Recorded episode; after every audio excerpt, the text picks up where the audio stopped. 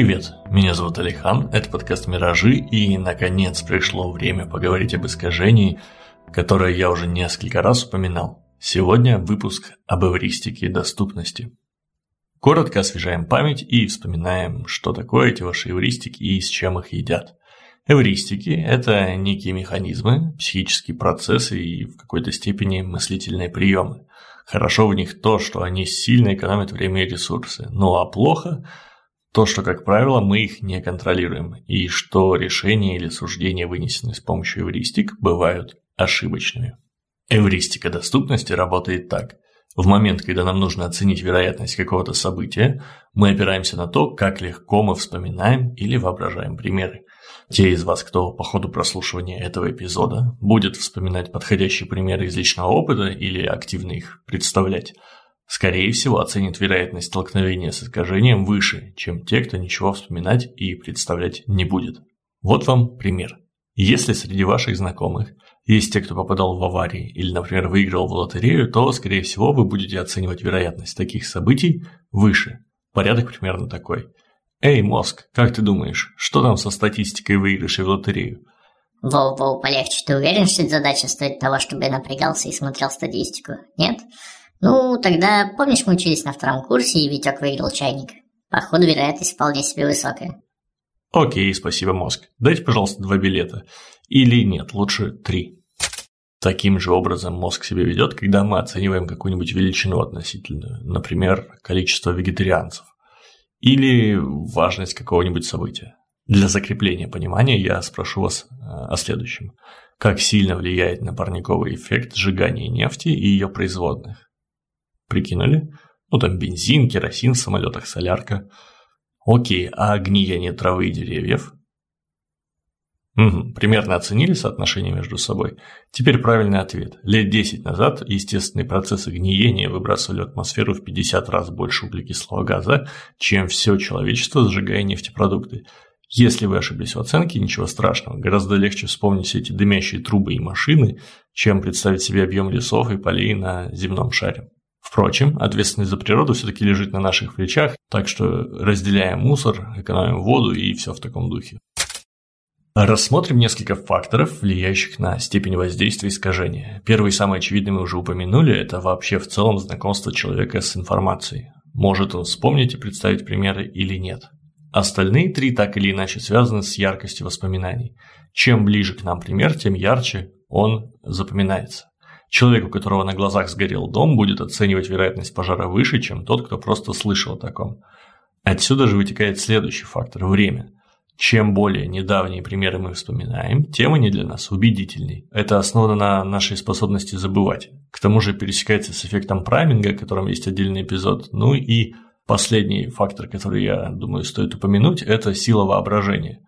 Так как яркие образы легче запоминаются, то люди с богатой фантазией, конечно же, легче находят или придумывают примеры для чего угодно.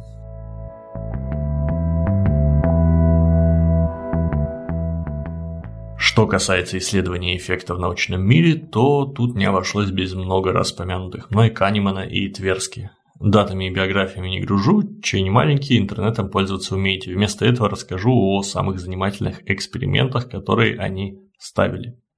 Например, то, что знакомство с информацией влияет на оценку, проверяли так. Испытуемым зачитывали списки, состоящие из имен знаменитостей, мужчин и женщин, после чего просили указать людей, какого пола в списке было больше. Там, где список состоял из более знаменитых мужчин и менее знаменитых женщин, респонденты указывали, что мужиков больше. И наоборот. Также экспериментально было показано, что на оценку влияет сложность поиска информации, или, если хотите, вообще сложность осмысления. Испытуемым предлагали сравнить количество слов, которые начинались на какую-нибудь букву, и слов, в которых эта буква стояла третьей. Ну, например, пусть будут слова на букву А. И вот слова, которые с ней начинаются, это абрикос, там, апельсин, Африка, Армагеддон. А слова, которые, в которых буква А третья по счету, это прабабушка, не знаю, там, плакса. А, ну, в общем, в принципе, уже из того, как я начал здесь тупить, можно как раз и понять, как это работает. Так как гораздо легче вспоминать слова на какую-то букву, то количество таких слов постоянно преувеличивалось. Ну и, наконец, мне нравится эксперимент, в котором обнаружилось, что важна именно легкость вспоминания, а не количество информации. Людей просили вспомнить 6 или 12 случаев уверенного поведения, а затем оценить, насколько они сами в себе уверены. Как вы уже поняли, вспоминание большего количества примеров не увеличило, а скорее даже уменьшило влияние искажения.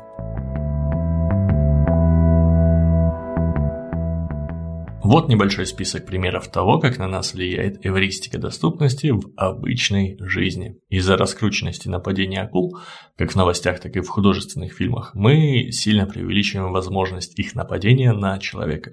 Для сравнения, ежегодно от свалившихся на голову кокосов погибает примерно в 30 раз больше людей, чем от зубов акулы. Более живой пример – в мире все еще продолжается эпидемия COVID-19, все мы в курсе. И из-за того, что статистика и новости на эту тему вот уже два года у всех перед глазами, мы склонны переоценивать количество смертей от коронавируса и недооценивать от других болезней. В год от ишемической болезни сердца людей умирает по-прежнему примерно в два раза больше, чем от ковида. Впрочем, как и от рака. Вероятность заболеть какой-нибудь астмой, воспалением легких или любой другой понятной болезнью мы оцениваем значительно выше, чем то, что у нас обнаружат бильярдный сладж или еще что-то такое непонятно научное. Хотя по факту мы никак не можем оценить реальную вероятность.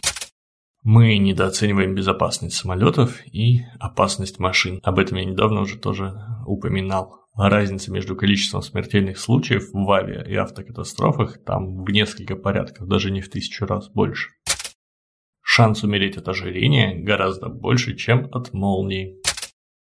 Популярные новости об изменениях курсов валют, включая криптовалюты, приводят к тому, что люди оценивают вероятность заработать игрой на бирже выше, чем она есть на самом деле. Крупные корпорации стараются максимально заполнить медиапространство, чтобы в момент принятия решений о покупке чего бы то ни было, при оценке качества, например, мы подвергались искажению и оценивали это все с помощью эвристики доступности. Вот пример. Как вы думаете, какая фирма производит больше всех смартфонов? Все мы сейчас подумали наверняка про айфоны от Apple, правда? Даже если сами пользуемся прекрасными смартфонами других фирм. Между тем, эта компания в конце 2020 года была всего лишь на четвертом месте, чего не скажешь об информации об этой компании, а она везде.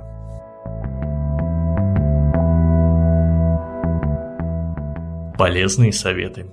Для того, чтобы эвристика доступности экономила нам время, но не приводила к непоправимым ошибкам, достаточно обратить внимание на несколько самых важных вещей. Не опирайтесь на свой личный опыт в важных вопросах вроде здоровья и финансов. То, что у ваших знакомых никогда не было инфарктов, а школьный приятель разбогател на майне в крипты, еще ни о чем не говорит. Делайте профилактические обследования хотя бы раз в год, а перед тем, как вложить куда-либо деньги, обязательно тщательно изучите перспективы.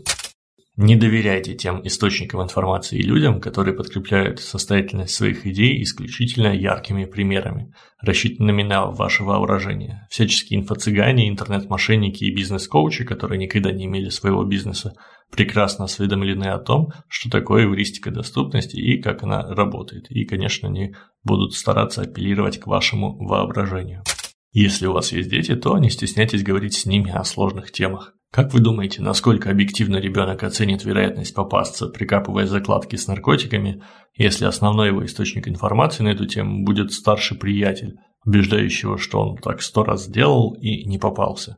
Так что лучше сразу объяснить, что к чему, показать ребенку максимально полную информацию, прозрачную, всю картину, чтобы он понимал, почему распространение и употребление наркотиков – это плохо. Ну и, наконец, самый общий совет. Если речь идет о чем-то действительно важном, не жалейте времени. Ищите информацию, спрашивайте разные мнения и откладывайте решение столько, сколько вам нужно. Вы дослушали очередную серию «Миражей». В качестве голоса в ваших наушниках и динамиках выступал я, Алихан, а напоследок у меня маленькая викторина. Или, если хотите, контрольный вопрос. Как вы думаете, какая профессия опасней? Сапер или рыбак? Пишите ответ в комментариях к эпизоду или подкасту, а если хотите сделать миражи более доступной информацией, то ставьте лайки и советуйте друзьям. Ну и как всегда поступайте разумно, будьте объективными и всего вам доброго.